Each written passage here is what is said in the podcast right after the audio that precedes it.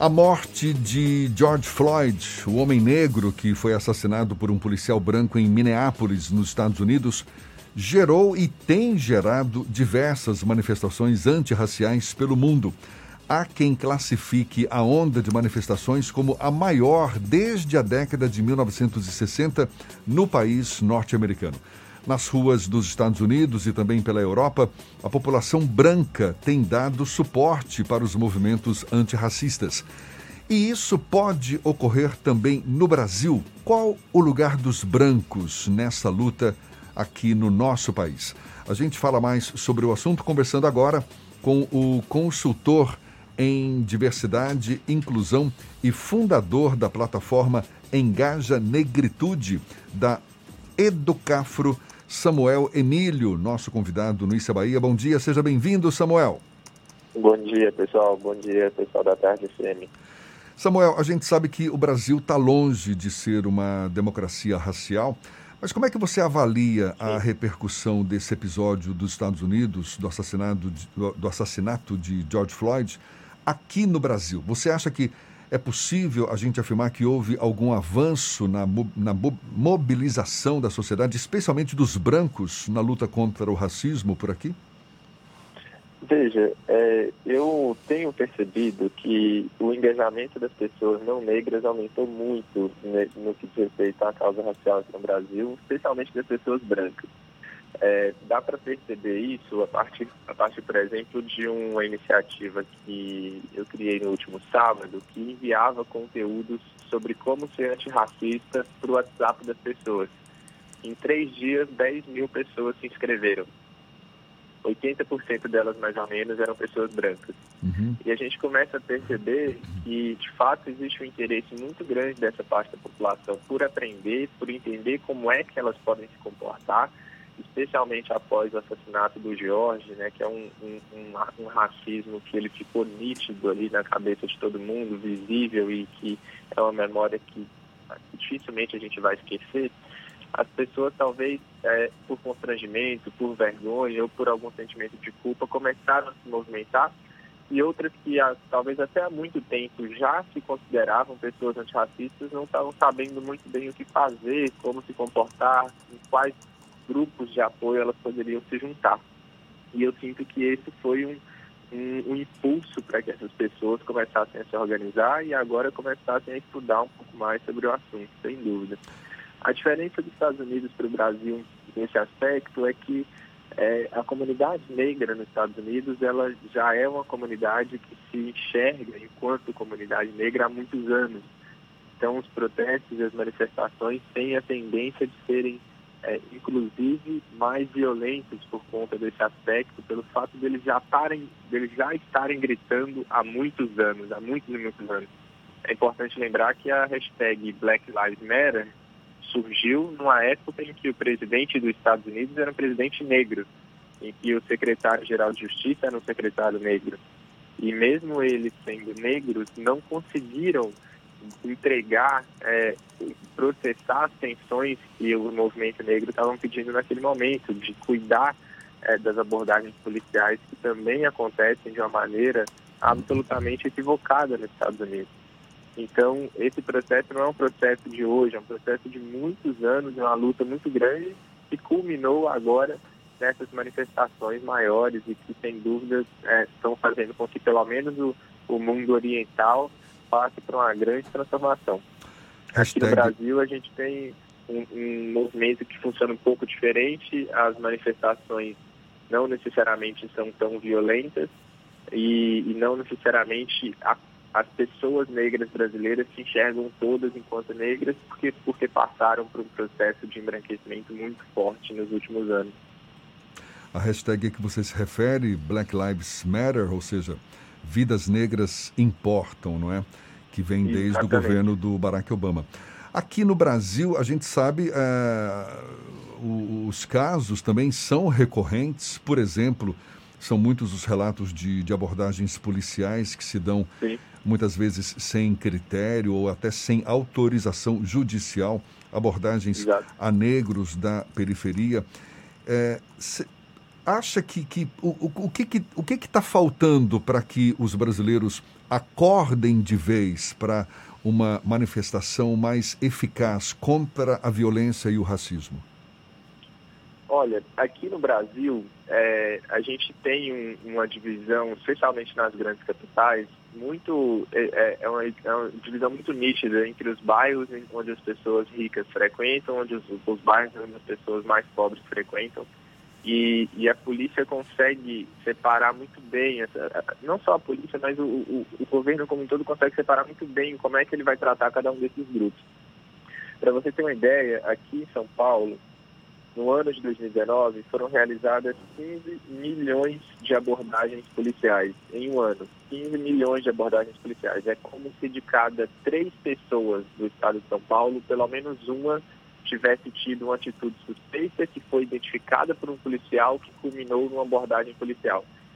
Se você chega em um bairro rico e pergunta para as pessoas se elas conhecem alguém que foi abordado em 2019, elas não conhecem ninguém, mas teoricamente é pelo menos um em cada três pessoas. Ou seja, essas abordagens são absolutamente é, localizadas dentro das periferias. Então, é, existe um, uma região geográfica específica onde as pessoas negras, em geral, também são onde elas vivem, é, onde elas recebem uma abordagem com maior frequência. Né? E o problema disso é que, ao mesmo tempo que a gente está desperdiçando é, a energia ali dos, dos, policiais, que deveriam estar protegendo a sociedade no geral, é, a gente está limitando, mesmo que provisoriamente, a liberdade daquelas pessoas é como se fosse um mecanismo de manipulação social, ao invés de ser um mecanismo de segurança pública. Se ele tivesse sendo eficiente, a gente ainda teria é, algum argumento para discussão. Entretanto, 0,8%, apenas 0,8% dessas abordagens culminaram em prisão em flagrante.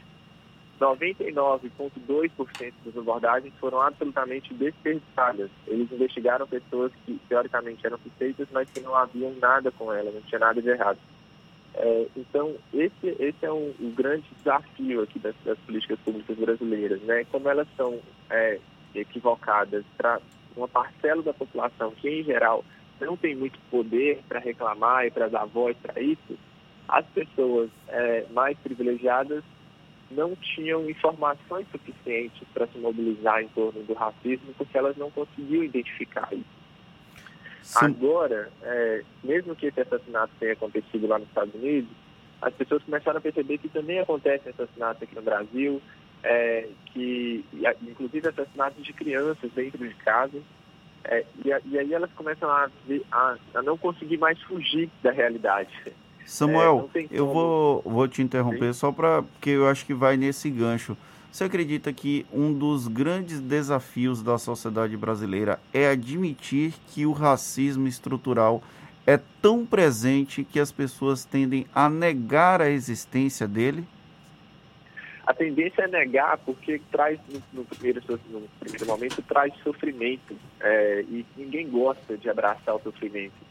E a verdade é que o Brasil ele, é um, ele foi um país que, depois de quase 400 anos de escravidão, não criou mecanismos para incluir as pessoas negras na educação, não criou mecanismos para incluir as pessoas negras no mercado de trabalho e deixou elas à margem da sociedade, trouxe imigrantes para é, ocupar os cargos mais é, importantes e as pessoas negras ficaram na base da pirâmide assumir isso é muito difícil, porque a gente acha que a escravidão faz muito tempo, mas faz 130 anos. É, o meu bisavô foi escravo.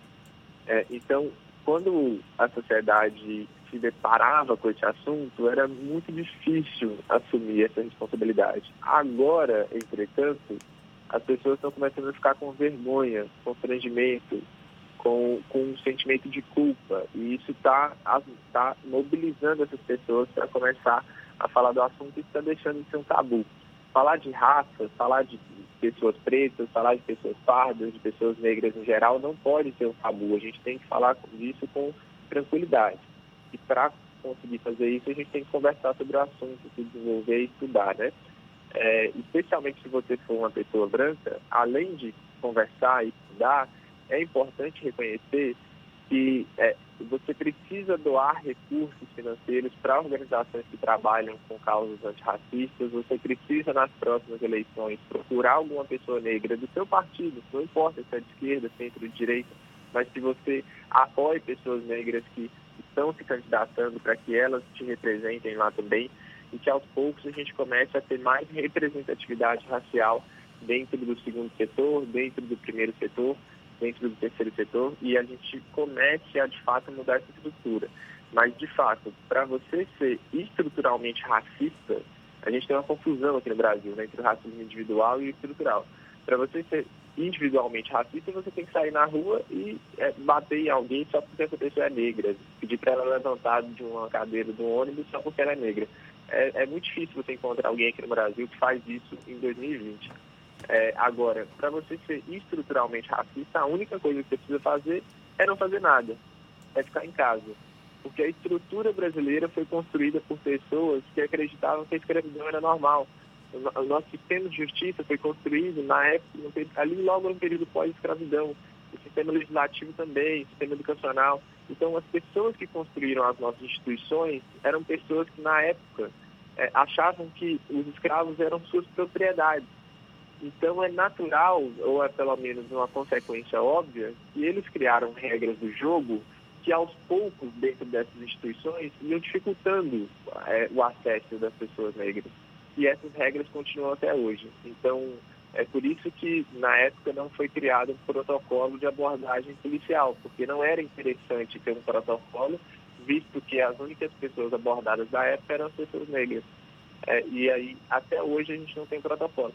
Então, a gente precisa atualizar as regras do jogo das instituições e, aos poucos, ir mitigando esse racismo estrutural. É uma grande discussão que tem que estar em evidência o tempo todo. Ganhou agora uma importância maior por conta desse episódio nos Estados Unidos, mas a questão do racismo tem que ser debatida sim. E lembrar que racismo não se combate apenas com educação, porque é, por, é também um problema material.